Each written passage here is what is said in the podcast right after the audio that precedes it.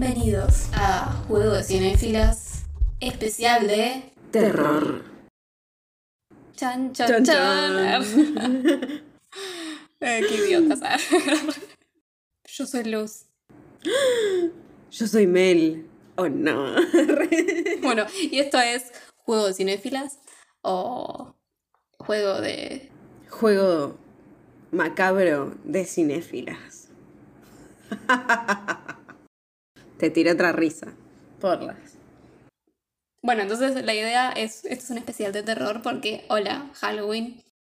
Hoy es Halloween, ¿no? Sí, hoy es Halloween. Eh, entonces pensamos hacer un, un ida y vuelta sobre todo lo que es el cine de terror y sobre lo que es Halloween y sobre todo eso, que nos encanta. Eso iba a decir. ¿Por qué lo hacemos? Porque nos encanta. Halloween es una noche que es... La fecha de las calabazas. Ah, Listo, resumido no sé en tres cosa. palabras. Hay que comer calabaza. Eh, no, bueno, Halloween. Pero no, no sea, la calabaza no se la comen, la que usan para Halloween. Pero yo quiero comer calabaza. Bueno, vos, Pero hace vos tenés calor. que ir y comerte Maldita todo el, el sobrante de adentro que le sacan. a- eh, Sí, yo haría eso. ¿Matan calabazas para eso? Sí, siempre. No te la Todos puedo los creer. 31. Esto es un mensaje para tomar conciencia sobre el asesinato de calabazas a todos los 31 de octubre. Porque esas calabazas, boluda, se puede comer. Yo te hago una tarta, Pero hay por que lo vivir en Estados Unidos para saber qué hacen, porque acá hace mucho calor para hacer cualquier cosa. Nos vamos a vivir a Estados Unidos para. solamente por Nos Halloween. vamos a vivir por un día, o sea, vamos de viaje. Bueno, cuestión que Halloween es Halloween y es una contracción del All Hallows Evening, que es Noche de Todos los Santos. Noche de Todos los Santos en realidad es... Viene de, una- de la Noche de Todos los Santos o Día de Todos los Santos. O sea, esta es la... Halloween sería la víspera del Día de Todos los Santos, que es una... Es como la. mm, Nochebuena de los santos. Claro, bueno, en realidad porque Nochebuena... Viste que todas las festividades cristianas tienen como la víspera anterior.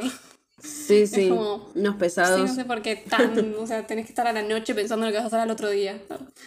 Eh, Mal. pero bueno, el día, de Tolo- el día de Todos los Santos es como una festividad de, según lo que entendí, cero cristianismo, es que se celebran los, las almas que estuvieron en el purgatorio y lo pasaron, algo así, y se, como que se santificaron, algo así. Claro, o sea, los que se fueron. Purgatorio es como la previa del infierno. No, es la previa de los dos. Cielo e infierno. Ah, es la previa de los Purgatorio dos. es como el limbo, ¿no? O sea, es, es un Ah, entremedio. No, no sé bien. Yo tenía como en mi mente que el purgatorio era como la previa del infierno. Onda, el hall. Y después entrabas. Puede ser, no sé, la verdad no me acuerdo ahora. Es que igual suena. Porque yo fui a un bar que se llama El Purgatorio y es Es terrorífico. que suena, viste, Purgatorio es como que lo hicieron re terrorífico. Igual Limbo también. El limbo me da más a infierno, a no poder salir de ahí. Tipo, todo el tiempo se repite lo mismo. De acuerdo a esta doctrina, el purgatorio no es un espacio físico y se define como un estado de alma transitorio de purificación y expiación. No me, no me resolviste ninguna duda igual.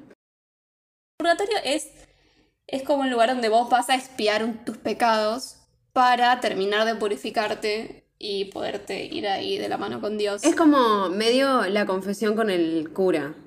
Que él te dice, bueno, rezate 10 Padres Nuestros y estás curado. y estás perdonado. Y mira, listo. dice, según se cree, debido a que todo aquel que entra en el purgatorio terminará entrando al cielo tarde o temprano, o sea que no van para el infierno, es al revés. Ah, El mira. purgatorio no es una forma de infierno. Se afirma que las Ah, plegarias mira. a Dios de- por los muertos, la celebración ah, puede acortar la estancia en el purgatorio. O sea, es como que depende qué cantidad de, de pecados tengas. ¿Cuánto tiempo vas a estar ahí? Tenés más o menos tiempo en el purgatorio de... Mira vos, mira lo que aprendimos. Esto es juego de cinefilas didáctico. Eh, o sea que está mal puesto el nombre de ese bar al que fui. Les voy a decir. Es que se hicieron como, se hizo re purgatorio, suena como un poquito más perturbador. Difuntos y nada más. Claro, porque en México creo que Día es que está la noche de los está el día de los muertos, que es un día antes, es el 30. Sí, creo que es- esto es una mezcla también como es eh, como la versión cristiana también que tengan que tienen ahí en México más, ¿no? Claro, claro. toda la. con La versión mexicana de. México. Pero en vez de, de, de que esté. de que haya calabazas, eh, está Coco cantando. Ah. Y hay flores. Recuérdame. No vi Coco, así que. eh, Ay, no, no, ¿cómo porque no no pienso Coco? llorar por nada. Ay, dale, es re linda, Coco. Bueno, te la voy a hacer No, ver. ni en pedo, basta. Te la voy a hacer ver. ya rugiste. ¿Para qué te dije? Tengo que, tengo que aprender, no tengo que decirte más nada lo que no quiero, ah, no quiero ver. Es- me vas a agradecer, es re linda. No importa, no me gustan las películas animadas y tristes, me hacen muy mal. Pero no es triste, es Sí, emotiva. bueno, no me gusta. El Día de los Muertos va con la migración de las mariposas monarca. Y es re lindo porque está lleno de, de mariposas. Y es como. Pasan porque están eh, migrando y creo que van a cierto lugar para tener más maripositas. Aparte son las más lindas. Sí. Va, es como que uno dice mariposa y medio que te imaginas a la monarca, es sí, como la más... Es la más. y Además son grandes, son hermosas. Y medio que. Sí, re lindas. Según lo que tengo entendido, es como que hay una creencia de que si la mariposa se posa sobre la tumba de algún familiar o lo que sea, es como es que te vino a visitar y está viendo todas las lo que le haces. eh, ¿A quién? Mm, morboso. todas las, no, todas las, eh, ¿cómo se dice? Las Era tu ex marido, ¿viste? y venía a ver qué estabas haciendo. o mataba a la mariposa, después aprovechaba eso. bueno, cuestión. Se cree que esto en realidad vino de una tradición celta, que es el Samhain, o como se diga, que significa final del verano, que es una, una festividad celta irlandesa ancestral que difuminaba el velo entre los muertos y los vivos. ¿Por qué? Jamás lo sabremos. No, estaban refumados los celtas. O sea, claramente esta, esta festividad no nos representa porque acá está empezando el verano, no está sí, Dios, terminando. qué feo. Pero bueno. Bueno, y también pasó de que, bueno, cuando los romanos dominaron a los celtas, se como que adquirieron esa festividad, pero al mismo tiempo ellos ya la tenían porque es como el fin de la cosecha, es como muy europeo de, de justo de que terminan de cosechar cosas porque empieza el frío. ¿Y tenés anotado lo de las calabazas? ¿Por qué hay calabazas? Eh, no. Ay, bueno, mientras hablas lo voy a buscar porque me intriga. Y bueno, la fiesta de la cosecha romana era en honor a la diosa de los árboles frutales, me muero de amor, eh, que se llama Pomona. Ah, Bueno, y se mezclaron ambas, eh, to- esas, esas tradiciones. Y lo que pasó que el Día de los Santos en realidad se festejaba un 13 de mayo, pero eh, el Papa Gregorio IV decidió por X motivo pasarlo al primero de noviembre entonces. ah, re, nada que ver. ¿Todo por un papa? Porque además, viste, los irlandeses como que migraron a Estados Unidos, entonces llevaron un montón de las tradiciones que tenían y toda esta cosa de los dulces y todo eso son como ofrendas a los muertos para que esté todo bien. Y se, y se disfrazaban y bailaban también como parte de la celebración. Y ahora quedó todo revisar. Justamente esto me estás diciendo Irlanda, irlandeses. Bueno, encontré lo de la calabaza. Parece que había un señor irlandés que era aficionado a tomar alcohol. Sí, Jack, Jack Jack O'Lantern. O'Lantern. Sí. Ay, ¿lo conocías? No, Jack O'Lantern es como se le dice a las calabazas. Me Ah, imaginé que era de un tipo también. No sabía que tenían nombre las calabazas. Sí, bueno, eh, parece que tuvo un encuentro con el diablo la noche del 31 de octubre, retranca, eh, entonces como que consiguió escapar de él y aparte lo atrapó al diablo con unos crucifijos y pasados 10 años el diablo no conseguía escapar, Ah, tuvo 10 años con el diablo. Wow. encerrado. ¿Qué estaba haciendo? Le pido el tridente, algo, arre. Em, parece que lo tuvo 10 años encerrado al diablo, entonces el diablo tuvo que hacer un pacto con Jack. O sea, alguien le ganó al Esa diablo. Jack. Em, y le dijo que nunca se llevaría su alma si a cambio lo libraba de su prisión. Entonces como que el irlandés aceptó, ¿entendés? Y como que sacó los crucifijos y dijo, bueno, diablo, te dejo escapar. Igual, o sea, Yo creo que- tanta confianza. Sí, si el Papa se enteraba, le decía que hace Jack, ¿no? Pero bueno, cuando llega la hora de la muerte de Jack, no podía ir al cielo porque su vida estaba llena de pecados, Pero no puede ir al infierno. pero tampoco tenía lugar en el infierno, porque ahí estaba el diablo y como que él le prometió que nos iba a llevar el alma. ya- pero o sea, el diablo ya dijo, 10 años pasamos juntos, para, no te quiero ver más. Es como, claro, claro. no es por no llevarte el Entonces, alma Re triste la historia, pero bueno, el chabón como que era un alcohólico y un loco. Y bueno, eh, parece que quedó condenado a una eternidad en ninguna parte. No había ni cielo ni infierno. Entonces, eh, burlándose de él, el diablo, burlándose de Jack, le entregó un carbón encendido para que vagara eternamente por la oscuridad. O sea, bien se la mandó a guardar el diablo, porque ¿qué haces después? Entonces dice que Jack puso el carbón adentro de un nabo. Ah, no era una calabaza originalmente. pero con el tiempo los propios irlandeses cambiaron la leyenda utilizando calabazas, Porque tenían más. ya que con su migración a las tierras americanas era más complicado encontrar nabos.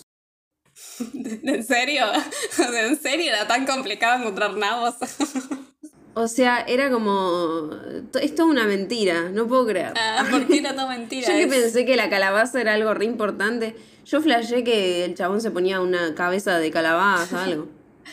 Pero bueno, Bueno, y un- una cosa también de, de la tradición irlandesa es que era común eh, prender velas para ayudar a los Sí. muertos a encontrar su camino hacia la luz. Entonces quizás también esto se combinó un poco con las calabazas y eso, bla, bla, bla.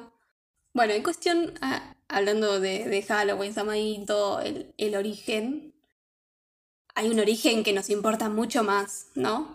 el de Leo. Otra vez hablando de Inception. Eh, ya hace mucho que no hablamos de. Inception. Ya, Es verdad, hace como dos capítulos. Cuando viene el especial de Inception, próximamente. Arre que no hablamos de eso, pero bueno. Pero bueno, como decía, hay otro origen. Que no es la película El origen. Que nos viene a tocar el alma. Arre. El alma, tenemos. Mm. Reíte. Ponía la risa todo el tiempo. Ya me reí. Bueno, pero si algo más. No, es que yo, mi gracia es reírme como bruja, no sé decir cosas bueno. con voz terrorífica. Bueno, y hablamos obviamente de. El cine. Listo. Terminado. Fin. Bueno, y buscando un poco, tipo, cuál es el origen del cine de terror. Y medio que te dicen que el cine de terror empezó con el cine, ya está. Es como, dicen que la llegada de Trell, la que hizo Lumière, es como, provocó mucho ya terror, porque es- está la, la clásica historia que para mí fue re propaganda, pero de que la gente se asustaba porque pensaba que el tren les venía encima, bla, bla, bla. Yo me lo creo. ¿Vos te lo crees? Yo, Para mí eli- fue re creer. Y pero, boluda, pensé que nunca habían visto una proyección de Sí, nada, nunca habían gente, visto una pantalla. La gente ya había visto. eh, nosotros que estudiamos cine sabemos que eh, sí, la proyección fue algo innovador, pero ya venía la cámara antes, venía todo el, Sí, sí. el zootropo ese, todos eh, jueguitos de feria que simulaban Sí, el que ves- movimiento. Entonces no era algo como si agarras a un hombre de las cavernas y le pones una, un tren adelante en movimiento en pantalla. No sé. Elijo creer. Quizás sí, quizás no. bueno, Nunca pero tiene sentido ¿eh? igual, por cómo estaba grabado. Sí.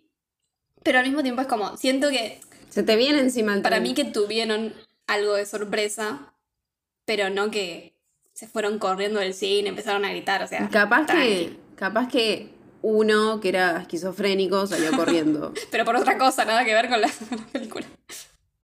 y quedó en la historia como la gente salió del cine corriendo. Sí, es que además es, es como re truco publicitario también, suena. Sí, Porque obvio. después todo el mundo dice, ay, ¿qué es esto lo que vieron? A ver, lo quiero ver, a ver si me atropella el tren. Arre. La llegada del tren fue en 1896, pero después en 1896 está lo que fue la primer, considera la primera película de terror, que es La Mansión del Diablo de Georges Méliès. Eso te iba a decir, que Méliès es como que Se estrenó el 24 de diciembre de 1896 en París. encima justo en esa fecha, que es como una fecha santa. Sí. Pero ya arrancamos así. Pero te iba a decir que Méliès, yo no vi esa peli, vi otras de él, pero como que él re. Creo que el, el origen del terror también como que nace muy de lo, de lo fantástico y de, y de lo fantasmagórico. Entonces Sí. como todos los trucos que hacía él Sí, sí. Va me- mucho con su estética. Va mucho con esa onda. Más allá de que tiene pelis onda, no sé, que hay sirenitas y eso, que yo obvio las vi. ah, eh, como que él jugaba mucho con eso, de, de ser casi un ilusionista por momentos. Entonces como que bueno, todo eso Y desconocido. por eso tiene sentido que como que el cine ya empezó con el cine de terror como vio en un montón de lados, porque es como que el cine era todo esto, era algo misterioso, era algo como que jugaba mucho con la ilusión, con los sueños, con bla, bla, bla. Entonces es como, primero empezó como con su parte más documental, que era mostrar cosas. Claro. Pero cuando ya empezaron a hacer trucos de cámara, viste, como hay, hay imágenes de cortos como que a uno se le sale la cabeza, son, son cosas medio terroríficas ya. Sí, sí. Sí, Méliès lo hacía, eh, lo hacía él mismo, ¿viste? Sí, Que tipo, él mismo eh, se sacaba la cabeza Sí, y sí. esas cosas. Un capo. como que les encantaban esa, ese estilo de, de cosas ya. Y además también es como, el cine no creó el terror, sino que también ten- hay una tradición de terror de, de la literatura que venía de antes. Porque, Sí, por ejemplo, tenemos todas estas películas que hicieron, se empezaron a hacer, pero una de las primeras películas también de terror que tiene influencia de monstruos es Frankenstein. Por Mary Shelley, que lo escribió en 1818, creo. O sea, 18 18 Sí. ah, muchos años antes de que empezara el cine incluso. O sea, por si no saben, Mary Shelley es la autora de Frankenstein, el moderno Prometeo, como se dice.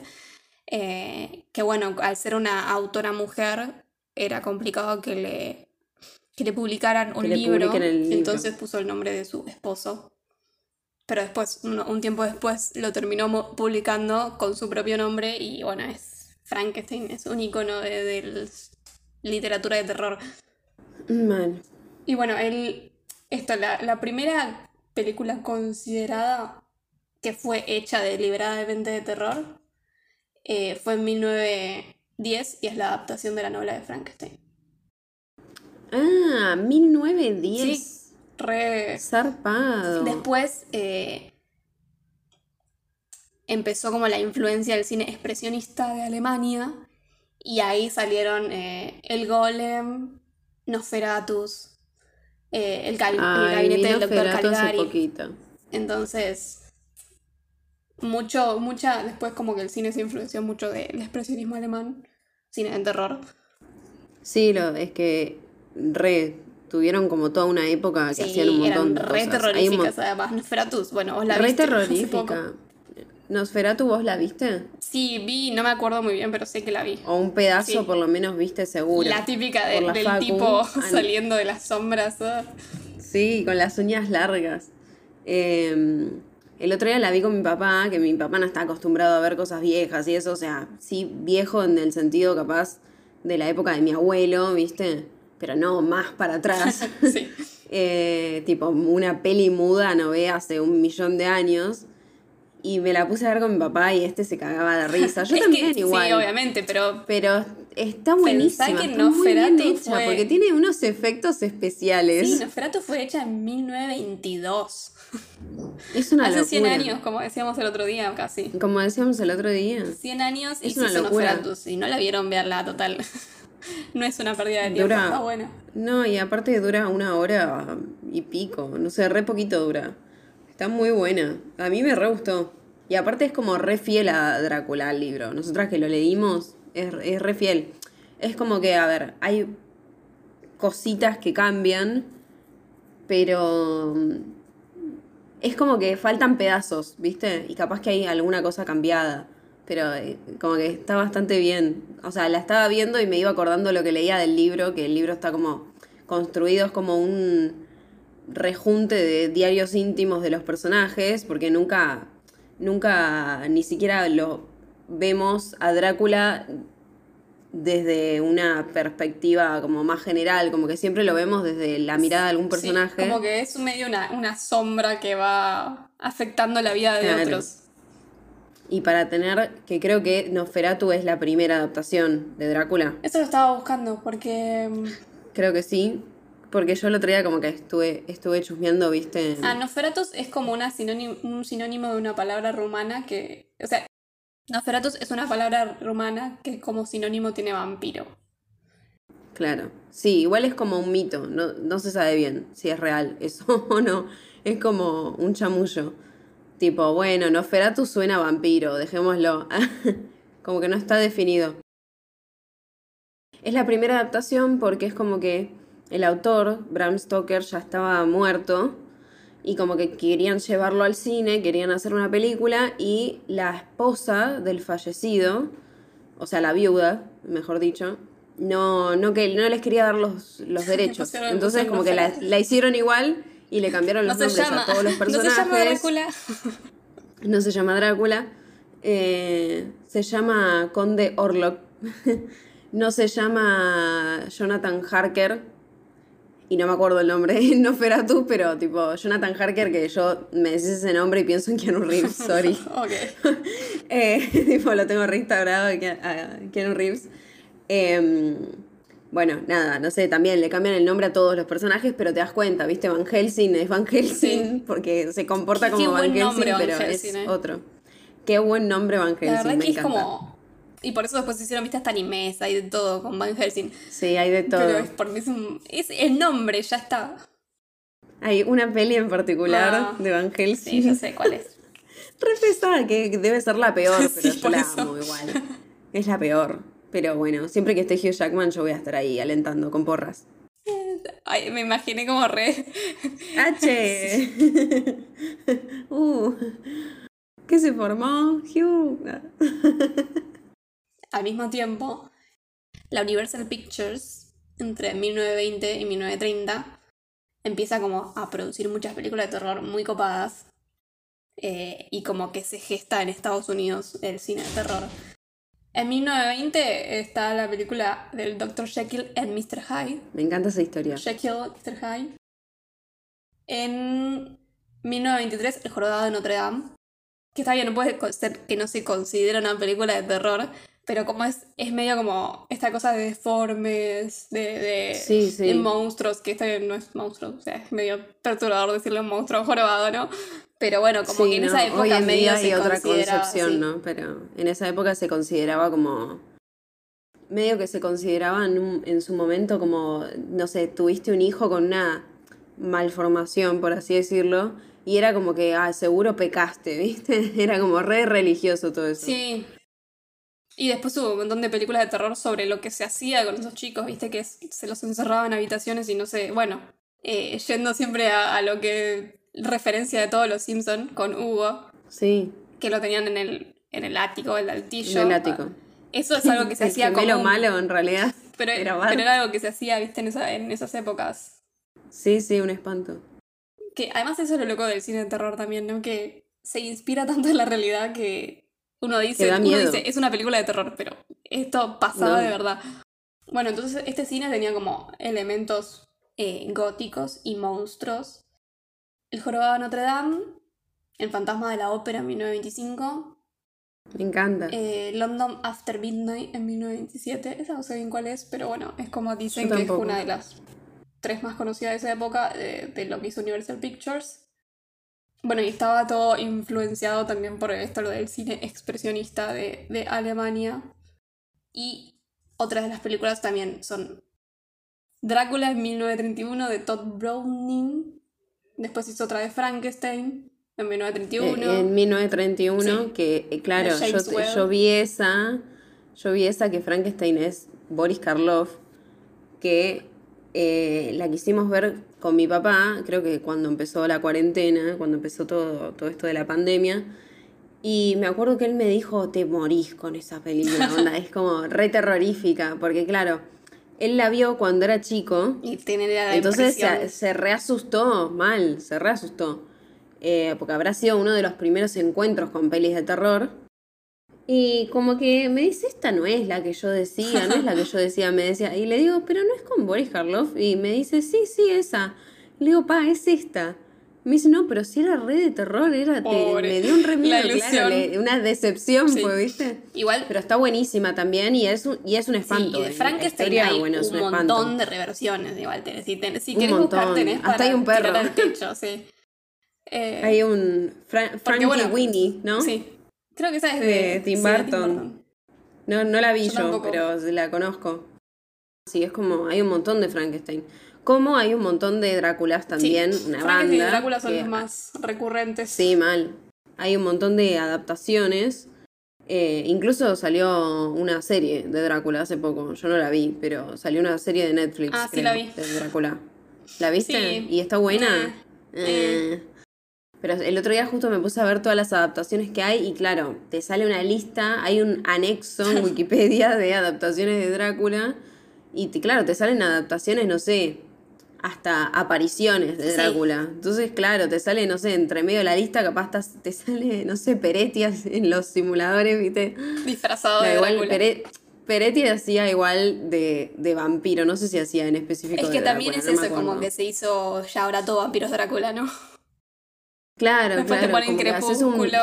un vampiro que es muy, muy capo, ¿viste? Y como que decís, bueno, es Drácula. Aunque no digan el nombre, sabes que es, que es Drácula. Pero, Edward Cullen es, es Drácula.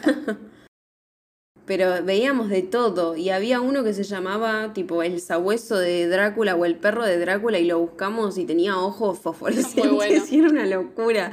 Y yo, tipo, le dije a papá, yo quiero ver esto. Y me sacó cagando. Dijo, no, hasta acá llegué. Ya bastante que en Nosferatu.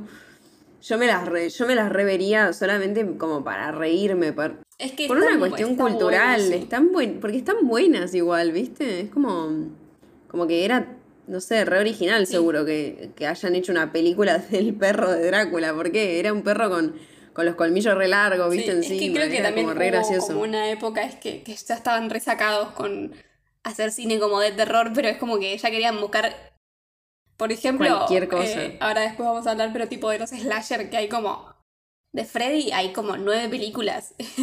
Para Sí. con una estábamos, una dos estábamos re bien, está buena la historia, pero es como Bueno, Jason, Sí. Halloween. Halloween sacó la Sí, ah, en última hora. 2017 Hubo una. No, ahora sale una. Ah, De ¿sale Halloween. otra? Sí. ¿Otra más? Sí, lo publicó, porque aparte Michael Myers anda a dormir. la amo igual, ¿no? Pero Jamie Lee Curtis le hace la publicidad. Obvio, obvio. Porque encima ella sigue saliendo en todas Sí. las películas. Es como, deja de robar. Eh. Igual la- los bancamos, ¿no? Bueno, y otras películas de esa época. eh, la momia. Obvio, empezamos con las momias Otro de los también. monstruos. Otro monstruo de, de los reyes, Sí. de los monstruos. Esa es en 1932. eh, después El hombre invisible, 1933, que es eh, sobre una adaptación de una obra de, Or- de Wells. De, Sí, George te iba a decir. eh, Es el de las aspiradoras, arre. El de, es Wells el es de la guerra de los Guerra mundos, La máquina del tiempo, El hombre invisible. Sí, el hombre invisible, bueno, también tuvo un montón de adaptaciones. Bueno, eso es lo que. Hasta el día sí. de hoy tiene. Salió una hace poquito que yo no la vi. Para mí el hombre invisible es Kevin Bacon. Sí. Siempre me, da, me, dio, me dio mucho miedo cuando era chica. Me, me re perturbaba el chabón. Es que Kevin está bárbaro. Después Satanás, de 1934, que es una adaptación del cuento El gato negro de Edgar Allan Poe. Después La novia de Frankenstein, ya empezamos, ¿viste? Sí, Frankenstein también. Está la novia, el hijo, el hermanastro, el padrastro, el perro, el gato, el Sí, pez. Dios, que rompebolas. Después El cuervo de 1935, que es una adaptación de Edgar Allan Poe también. Y bueno, es como que ahí ya con tantas adaptaciones y como que la iban robando haciendo cosas de, de ya literatura, es como que medio que cayó y empezó a ser como Claro. que era todo lo que venía. Y se empezaron como a volver a hacer adaptaciones de, de antes, de, terror gótico, todo esto. Sí, remakes, las famosas Sí, remakes. como que se seguían influenciando por el cine expresionista, pero ya había pasado, es como bueno. Y en los años 50 empieza el cine de terror y ciencia ficción. Amo. Que bueno, como con el avance de la tecnología y todo esto, se empezó a generar como un miedo a, esto, a las, a las mutaciones de personas, plantas, insectos, eh, las invasiones alienígenas, entonces... La revelación de las máquinas. Sí. bueno, después otra cosa que pasa en, en los 50 son los Hammer Films, que son, era una productora de Reino Unido que empezó como a reeditar todos los clásicos de terror de los 20 y los 30 y como que los expandió por todo el mundo. que eso está bueno porque... Ah, eso está buenísimo.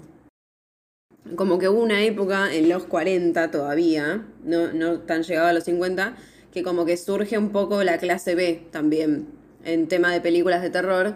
Entonces eh, pasa todo esto de, de crear monstruos y todas estas cosas. Y medio rozando ese, ese género, como que salieron pelis onda como, ¿viste la del pantano? Ah, sí, ¿cómo se llama ese? El monstruo del pantano, ¿no es? Creo que sí, algo así, no sé. Em, después, ah, bueno, entre los monstruos más famosos habíamos dicho, ¿no? Está Drácula, está Frankenstein, está la momia. Godzilla después en 1954. ¿Godzilla? Es de parte de los 50, porque es un alien. ¿Parte de los 50? Ah, claro. Mm. Acá me sale. Eh, e, eso como que ya lo veo monstruo tipo gigante. Sí. Pero monstruo más aferrado como a lo humano está en el 41 eh, el hombre lobo. Ah, mira, sí, mal no faltó. El hombre lobo, que el, el, hombre lobo, viste que lo mezclan un montón con Drácula, sabemos que tiene que ver y todo eso. Sí. Yo anduve con un zombie. Me muero. Esa es de 1943. Yo anduve con un zombie. No sabes lo que es la foto. Es buenísima. Después está la tumba de la momia, la maldición de la momia. La torre de los siete jorobados, esto que decíamos de, de cómo se, se metían con el tema de los jorobados, pobres jorobados. Entre 1930 y mil, 1940, eh, que es con todo esto de, de, los, de los monstruos, eh, también está King Kong, 1933. Tremendo. King Kong es como que siento que King Kong, Godzilla, todo eso ya me da como más aventura, pero quizás más en nuestra época. En esa época habrá sido un cagazo ver eso en el cine. Mal. Porque aparte está tan bien hecho, ¿viste? Todo esto de la mano gigante ahí que agarra a la chica, ¿viste? Es como todo, habrá sido re impactante. Esto con lo de lo que decíamos, bueno, de que eh, empieza con lo de ciencia ficción, también, bueno, tenemos ciencia ficción y eh, todo lo que es aliens, apocalipsis y eso. Bueno, está Godzilla en 1954, después en los años 50. Eh, está La Mosca, que la viste hace poco, en 1958. Ay, sí, pero pará, no, no, el, traición. No, vi la remake. Ah, ¿viste la remake? No vi la, la original. Tienes que ver la de 1958 ahora. Sí, sí, la, me re gustaría verla, eh, porque aparte es más... Eh, los Simpsons, por ejemplo, lo hicieron más eh, como la de los 50, viste que Bart tiene cabeza de mosca. Sí, sí. La que vi yo es la de Jeff Goldblum. Ah, más. Que es como más actual, sí, digamos. Jeff todavía está vivo. Sí, sí ¿no? y, ah, y bueno, y con, ay, nunca me acuerdo el nombre, con la chica de Telma y Luis. La que no es Susan Sarandon. Ah, sí, me habías dicho la otra vez y yo no me acuerdo. Gina Davis. Y nada, me re gustó, nunca había visto La Mosca, ¿no? O sea, sabía más o menos de qué se trataba, pero por los Simpsons. Sí, todo por los Simpsons. Pero no sabía ni que había una historia de amor, eso no, no lo sabía mucho y nada, me re gustó porque está re bien hecho todo el tema de la transformación de él Sí. De cómo se va haciendo un bicho y es un asco y está hecho perfecto. O sea, me dio un asco tremendo y para esa época habrá sido como súper realista. Obviamente hoy en día como que nos damos cuenta que, era todo más trucho y demás, pero, pero como que habrá sido súper realista y re bien. Sí, yo lo tengo que ver, porque siempre es como que la tengo ahí, pero es como de esas cosas de los clásicos de terror de antes es como que los tenés ahí por algún día, algún día de lluvia te pones a verlos. Bueno, pero a veces pasa, yo cada tanto le, le, doy play, como que digo, bueno, le pongo play a cualquier cosa. Y el día de la mosca fue así. Sí. Eh, bueno, también pequeño dato de acá nacional. La primera película de terror considerada enteramente de terror argentina se llama Una luz en la ventana de 1942. Me, Ay, me dio que la conozco, pero no la vi. Sí, de Manuel Romero. Romero bastante conocido. Sí, es reconocido. Bueno, y después pasamos a 1960. Que 1960 empezamos con lo que a mí me gusta. Obviamente todo lo anterior me gusta, pero esto es como Sí. es lo que me gusta a mí. Porque empieza el cine de terror psicológico y de suspenso. Eh, y también empiezan De la mano los- del maestro. Ay, sí. De nuestro queridísimo Hitchcock, que obviamente hizo Psicosis en 1960, Los pájaros en 1963. Y no tengo ninguna más anotada, pero ya las conocemos. Ah, Está Sí, Vértigo, está. eh, ¿Cómo se llama de la ventana? La ventana indiscreta. Vértigo, la ventana indiscreta. Nada. Hitchcock fue el genio del cine. Fue el genio del suspenso, ¿no? El genio del De- eh, suspenso. cómo el término se instauró gracias a él. Y, y gracias a toda esa explicación de cómo hacer que el espectador se esté por morir Sí. mientras el personaje está intentando llegar a algún lado. Y esto de no contarte todo. Salvar a alguien. de ocultarte hasta Sí. el final de las cosas. Sí. eh, que no, o sea, como vértigo, bueno, vértigo es una locura. Eh, Sí, o, o el simple hecho de pensar en psicosis. Ay, o sea, Psicosis. El plot twist. Psicosis es obviamente, una obra maestra. no vamos a hacer spoilers ni nada, pero si no vieron Psicosis, wow. Además, incluso Me tenés muero- un montón de remake de, de Psicosis. O sea, o sea está in- Sí. influenciado, Hay una mucho cine está influenciado de Psicosis, sí. La serie yo la vi también. Yo vi hasta la primera temporada de Bates Motel. Sí, a mí me encanta el actor, es muy bueno. Sí, un capo. Eh, no, no sé el nombre, pero es el de Charlie la fábrica de chocolate. Sí, Es el de. el de The Good Doctor. Sí, y el de. Y el de Descubriendo el país del nunca jamás. Mm. Ay, esa película. No sé si la viste, Sí. pero. Es un garrón, Sí, sí. pero es hermosa. Todas las películas tristes. Sí, hoy estoy como muy bajón. sí. Estoy re bajón. se da como un lugar que. Esto es un cine en realidad que estuvo bastante. O sea, estuvo siempre, no tiene como un una llegada. eh, no, no tiene como un boom. Pero bueno, como que también se empieza con el cine más paranormal. eh, Sí. que tenemos eh, The Haunting. El Carnaval de las, de las Almas. Rosemary's ¿Eso Baby. de qué, de qué años son? 1960. Polanski tenemos. Sí, eh, estaba pensando en Polanski justo. Eh, en el 68 hizo el bebé de Sí. El bebé Rosemary. Rosemary. Y nada, tremendo. Esa peli es tremenda también. Me parece una maravilla. Sí. Porque aparte también juega mucho con eso de que no te muestran tanto, pero vos entendés todo. Y es muy triste también la historia. Además el concepto de, de, de, de este, de la mina, como que está, termina estando re sola porque hasta el marido después, bueno. Sí, nada, no, no, como- es un espanto.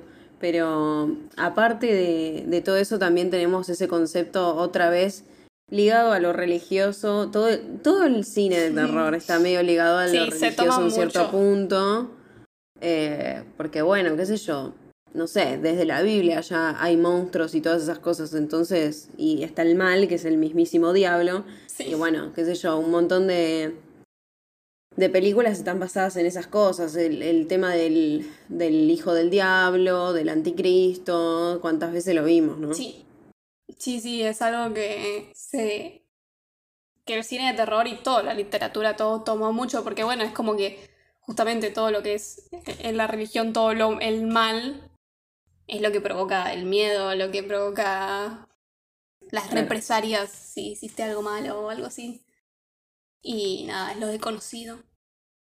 Todo lo que influencia mucho al cine de terror. eh.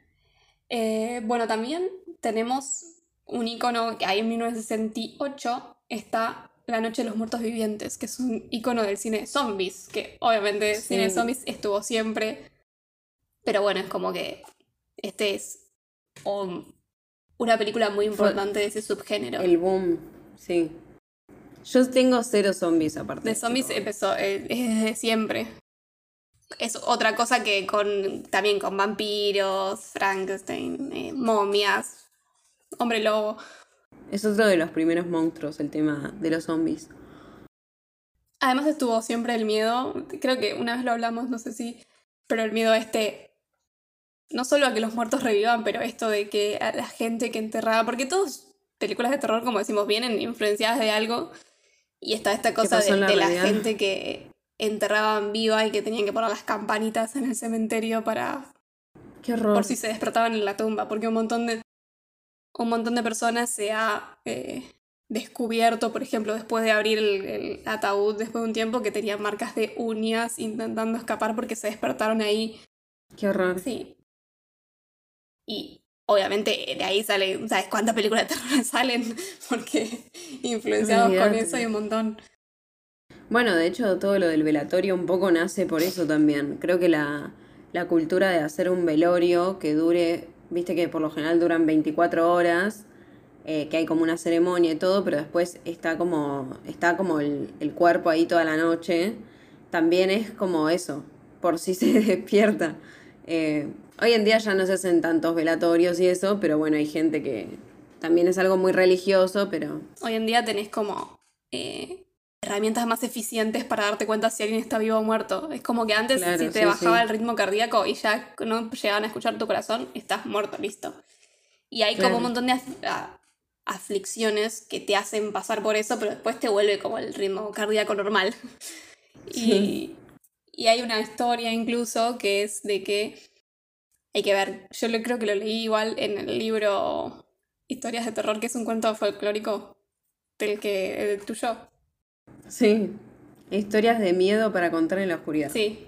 Y que me hizo acordar que hay un- una historia de que es de, de una mina, bueno, que la murió, no sé si había, o había tenido un hijo o algo así. Bueno, la cuestión es que la mina murió, la enterraron y después ladrones de, tumbas fueron a revisar la, el ataúd para sacar, porque como los entierran con sus joyas, eh, fueron a afanarle las cosas que tenía y no le podrían sacar un anillo del dedo, entonces se lo quisieron cortar.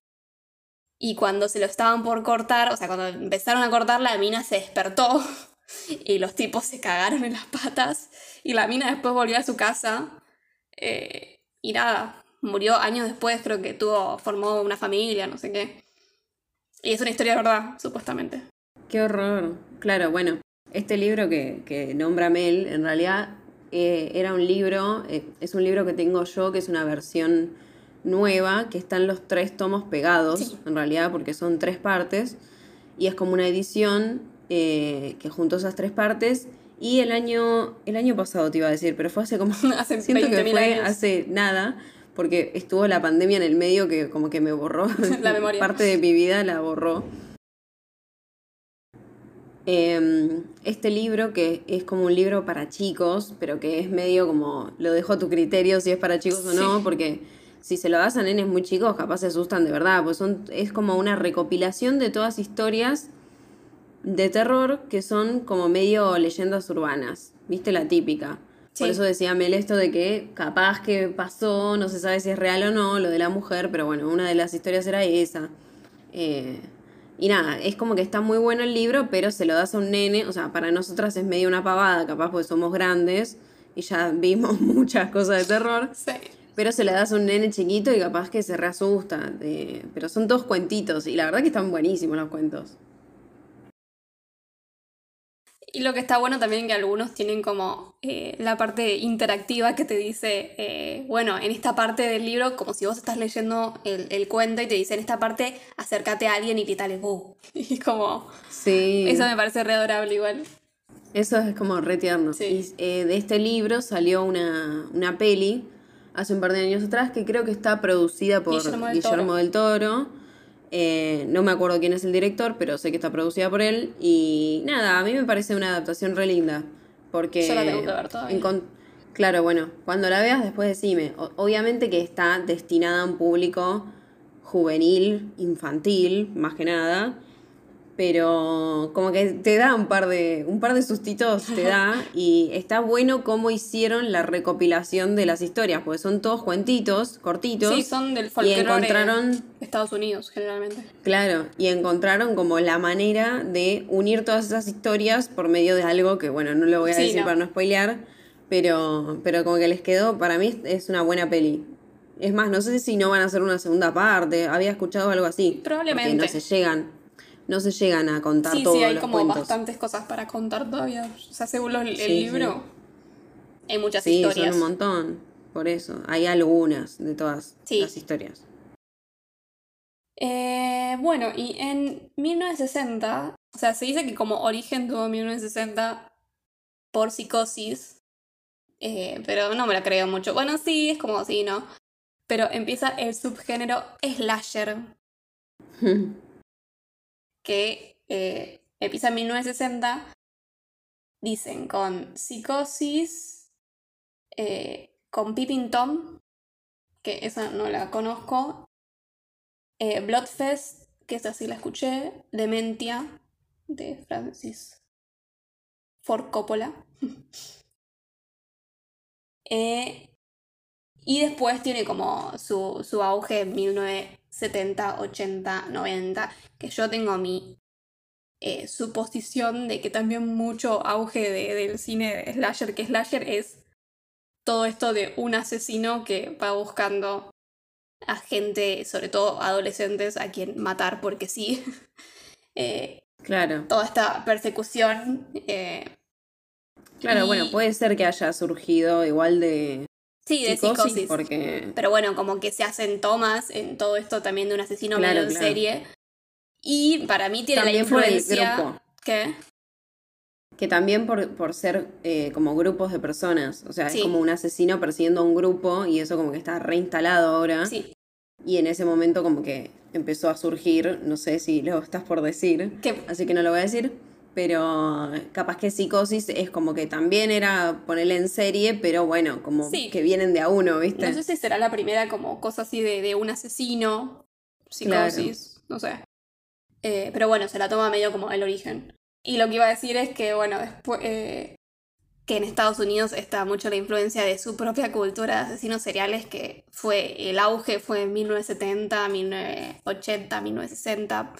O sea, en realidad creo que en 1970, que es donde está ambientada Mindhunter, ¿no? Sí, Es donde fue el auge de que se, se dieron cuenta que tienen un asesino serial cada tres personas, más o menos.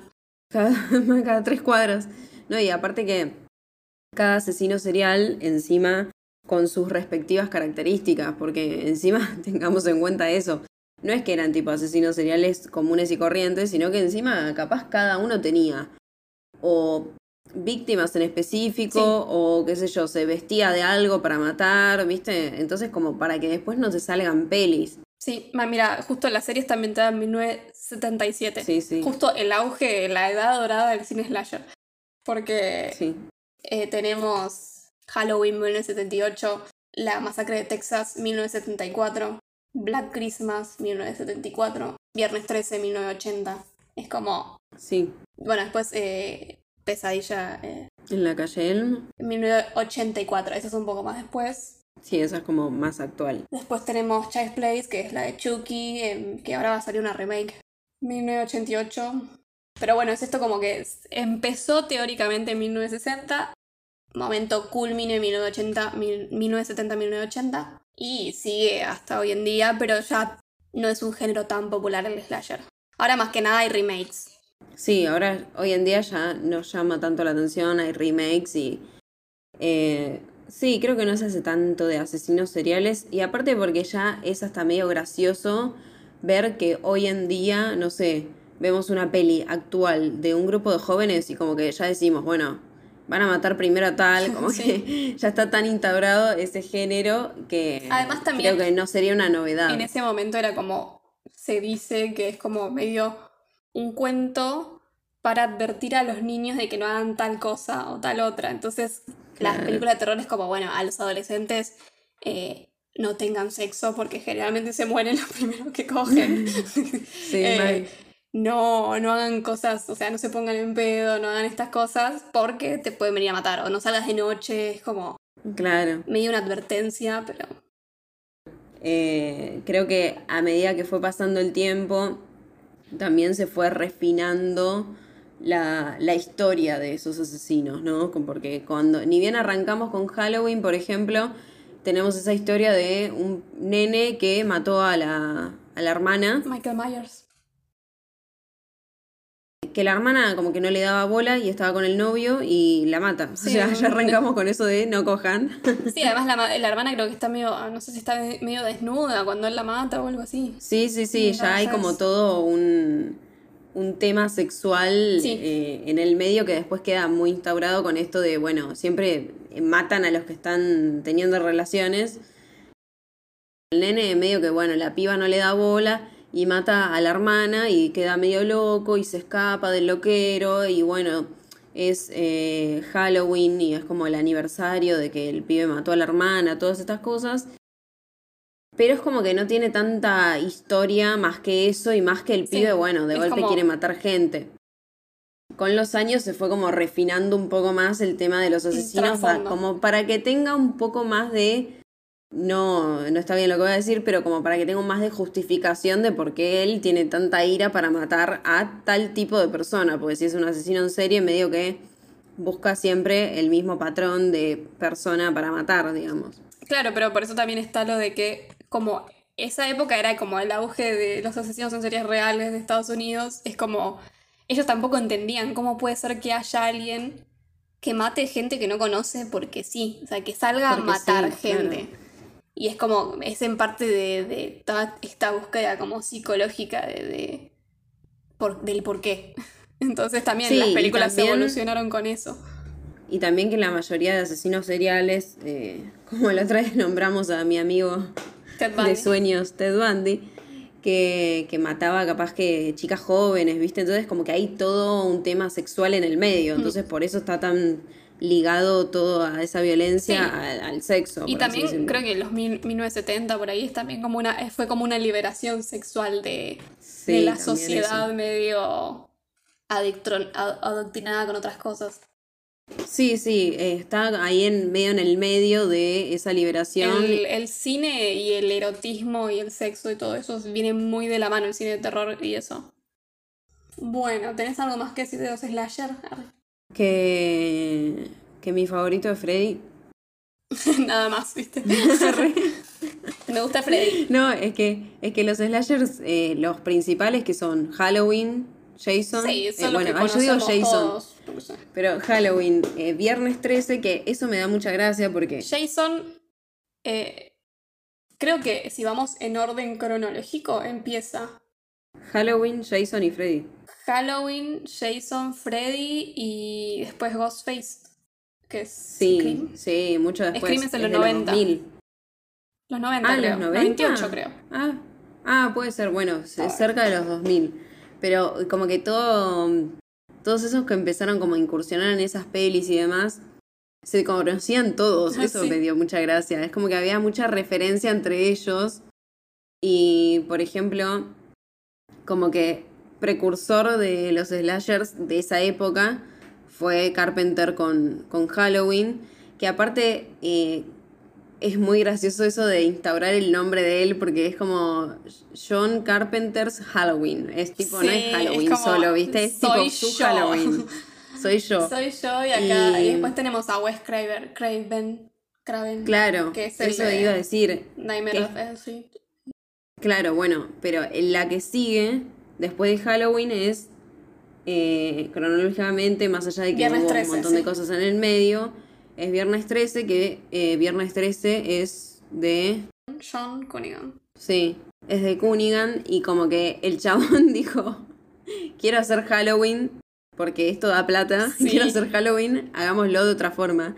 Y la grabación de Viernes 13 fue cualquier cosa, no ¿Vos tenía ni guion la ¿Vos qué película. preferís, Viernes 13 o Halloween? Yo creo que Viernes 13 igual. Ay, no me gusta ninguna de las A, dos. a mí tampoco, pero es como. Yo lo veo como. El, el slasher lo veo que es como re.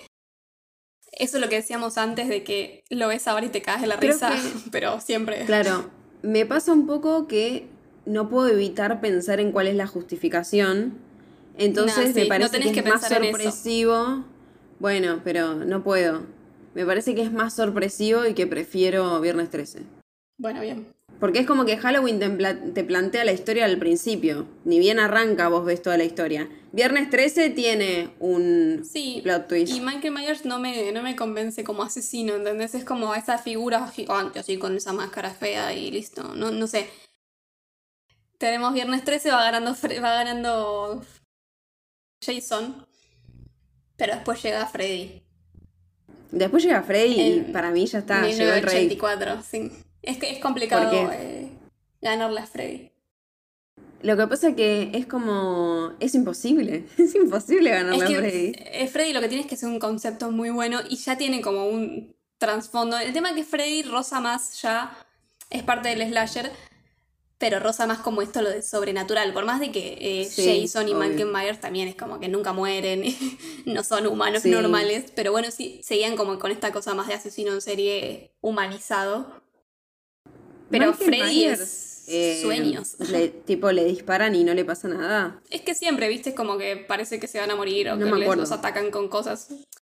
A mí lo que me pasa un poco que por, por eso amo tanto a Freddy, es que Freddy, eh, desde la 1, es Freddy, Sí. ¿entendés? Y Jason, tipo, lo conocemos por el coso ese de hockey, Sí. y eso no lo tiene en la primera película, entonces no existís, Así que Jason es re caliente. Pero nada, o sea, también, eh, y por ejemplo, Halloween y Viernes 13 tenían eh, como ya varias películas en su haber, como que Freddy viene a ser una novedad entre todas esas películas. Aparte de que como que la historia es como mucho más profunda y demás, como que contaban que el asesino tiene personalidad. Que eso está buenísimo, Claro. porque el asesino es un actor acá. Eh, no como en las otras pelis, que tipo, por ejemplo, eh, en Halloween es uno de, del staff ahí Sí. que le dijeron tipo ponete la máscara y listo y, y vos haces lo que yo te digo y Carpenter como que le decía bueno mueve la cabeza para un lado ahora para el otro y como que el actor no entendía nada y después cuando vio la película dijo ah con razón me hizo hacer esto porque no era actor por eso Sí. no porque era un X de la producción porque no tenían plata lo cual me parece lo cual me parece buenísimo también, porque Halloween se hizo con eh, 300 mil dólares, tipo, es imposible hacer una película Claro. con esa plata. Y recaudó millones y millones, o sea, la hicieron re bien. Eh, y aparte esto que decíamos que, bueno, fue como una de las primeras así de, del tema de la máscara y todo eso, pero cómo hicieron la máscara, todo, agarraron una máscara X de... Bien barata, la no me de quién. Y la pintaron y le sacaron los ojos, pero creo que era... Era de un presidente, ¿no era? Iban a usar la máscara de un presidente, Sí. que no me acuerdo de quién, pero terminaron usando una máscara del Capitán Kirk, o sea, el personaje de, mm, de Star Trek, de la Sí. serie.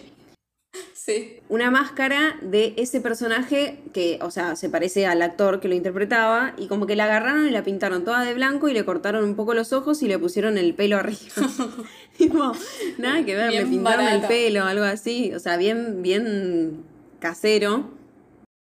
Y como que le dieron la máscara a cualquiera para que se la ponga. Sí. Y eh, con Jason, lo que pasó es que también, como que no era, mis- no era eh, ni el mismo asesino, como que iban cambiando eh, al- a la persona que se ponía la máscara, era el mismo, bueno, Jason, eh, Viernes 13, como que juega mucho con, con la subjetiva también, ¿no? Está como reinstaurado eso de la persecución del, del personaje y no vemos quién es el que está persiguiendo, que Sí. es el camarógrafo.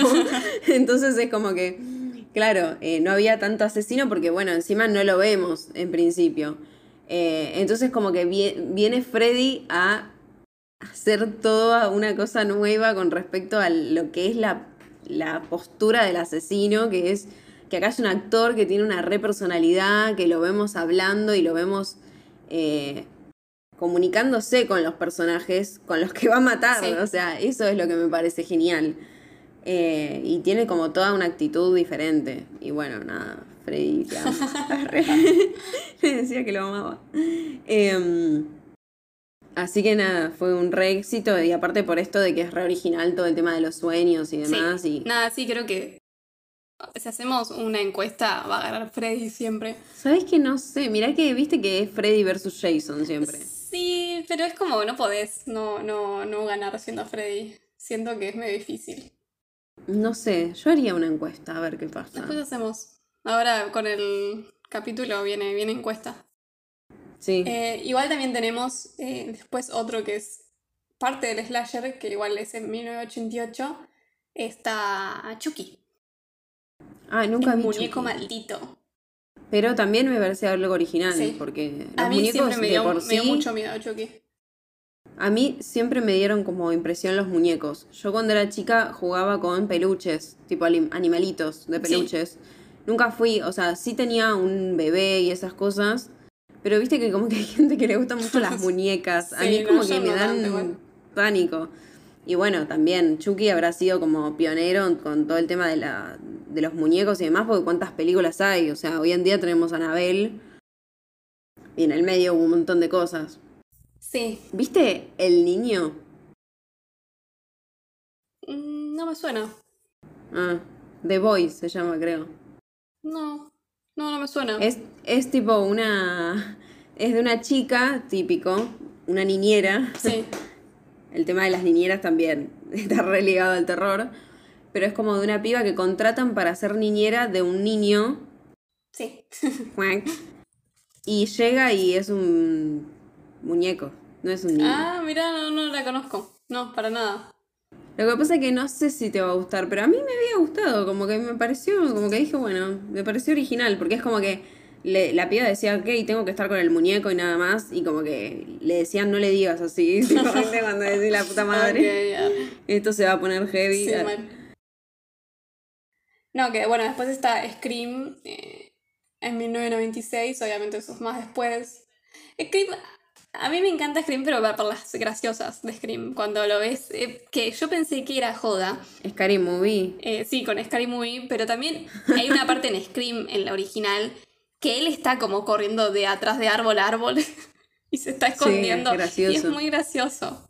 Eh, Es gracioso. pero bueno, tenemos la, la, la clásica frase de Scream que dice... Dice, ¿te gustan las películas de terror? Que la, la llaman acoso. Sí, que la llaman a Do you like scary movies? Sin Days. Seven Days. me encanta. Aparte me acuerdo de What's sí, por eso yo las tengo mezcladas las dos con eh, Scary Movie y Scream. Perdón, para no poner antes. pensar. Para poner antes. Sí. ¿Por qué? Otra razón por la que, y la última que digo, por la que Freddy es mejor que cualquier otra película. De sí. Cualquier, cualquiera de las otras. ¿Quién está? Porque empezó Johnny Depp. Sí, ya te estaba esperando que digas eso. Obvio. Cuando dijiste cuál es la Igual, mejor, dije, ojo. ah, ok, ya está. Igual, ojo, yo amo a Kevin Bacon también, ¿eh? Pero como que Kevin no arrancó ahí. Él como que Sí. ya era medio conocido, ya tenía un par de pelis, tenía, o sea, medio que, bueno, sí, se hizo como un poco más conocido, pero el chabón ya era muy conocido en, en teatro y demás. O sea, Kevin Bacon iba a surgir igual. Sí. sea por Jason o no, iba a surgir. Pero, pero Freddy nos trajo a Johnny Depp, que era una cosita divina. Que Era re chiquito, no parecía él igual, ¿eh? Mal, Yo la hija dije, de... ¿es él? No, ¿Sí? no, no es él, decía. Es uno que se parece. está muy baqueteado Sí, bueno. ahora, boludo. No, no lo quiero ni ver ahora. Igual lo amo. Pero um, la hija de, del director, la hija de Wes Craven, Sí. eh, le dijo, papá, ¿contratás a este chico o me voy de casa? Le dijo así. Una luz cualquiera. una, una luz cualquiera. Y bueno, la protagonista de Freddy, que no me voy a acordar el nombre ni en pedo, eh, la amo porque dice, vi este especial y como que dice, sí, a mí no me costaba hacer que era la novia de Johnny.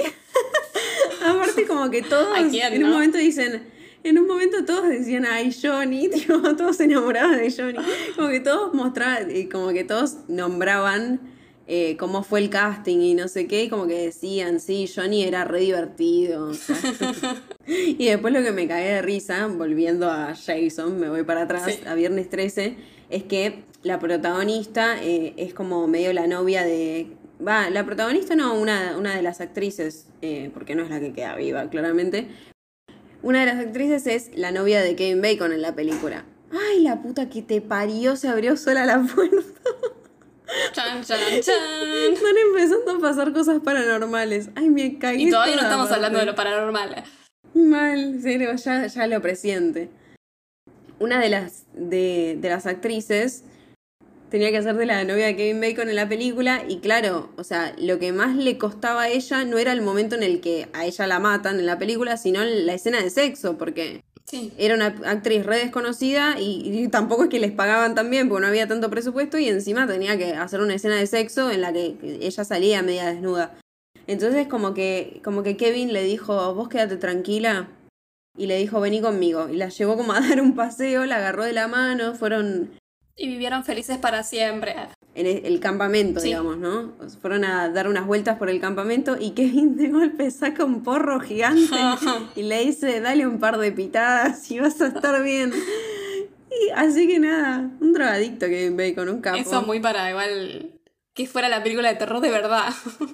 Sí, mal, mal, re, no, y como que la piba tipo se re relajó, posta le sirvió un montón y como que hicieron sí, la escena re tranquilos. tipo, le re sirvió y, y como que estuvo re chill después. Pero bueno, sigue ganando Johnny Depp. Sí, obvio. Sigue ganando Freddy con Johnny Depp. Bueno, y últimas cosas de, de Slasher. Después está I Know What You Did That Summer. De 1997 que está el, Que no es muy conocido el asesino en realidad, ¿viste? Porque como que no se lo ve durante toda la película. Es que el que tiene como una guadaña, creo que es. ¿No es? Sí, no es conocido el asesino, pero la peli es reconocida. Va, yo la vi muchas veces. En la época en la que me empezó a gustar el terror, que yo arranqué un poco también con Scream, eh, veía mucho eh, lo que hicieron el verano pasado. Que después salió, que después salió, todavía recuerdo lo que hicieron el verano pasado, Sí. que era como la y después secuela. todavía, todavía. Todavía, todavía, todavía. Y después Eh, me no parece sé cuántas que- secuelas tiene. Después hay una que es, creo que me acuerdo, no me acuerdo ya muy bien si me acuerdo, pero Pero creo que en el verano. habían hecho algo o no. y tenés un par más, creo, pero bueno. Tenés a It, por ejemplo, It es medio como un slasher, pero es sí, más sí, pero también es medio paranormal. Sí, es una Un mezcla. poco. Porque pero bueno, bueno, tenés como un ver, personaje icónico en el medio, ¿no? Bueno, y como ya nos fuimos como por todo el cine slasher que empieza desde los 60 hasta los 90 y quizás un poquito sigue ahora con remakes. Ahora volvemos a lo que habíamos dicho antes, que es el cine de terror psicológico paranormal. Eh, che, espera, espera. Me parece que nos fuimos de tema, ¿no? ¿Se nos hizo un poco largo? Sí, Si quieren saber más sobre Halloween y películas de terror, podemos encontrarnos una próxima vez en una segunda parte de este especial. Así que queremos ver comentarios y reacciones para saber si quieren una segunda parte. Nos encuentran en YouTube o en cualquier plataforma para podcast, así que así que estaremos esperando su respuesta. Bueno, como digo siempre, porque no sé qué decir, tengo una buena semana, un, un buen día, lo que sea. Nos vemos la semana que viene, nos escuchan, mejor dicho, la semana que viene, si Thor quiere. Adiós. Chao, chao. Esto fue Juego de Cinéfilas. Encontrarnos en YouTube, Facebook Instagram y TikTok. como arroba Juego de Cinéfilas. Yo soy Mel, me pueden encontrar en Instagram en arroba m.rem, rem con doble E. Y yo soy Luz y me pueden encontrar como arroba Sirena de Comarca. Nos, encontramos, la próxima, semana.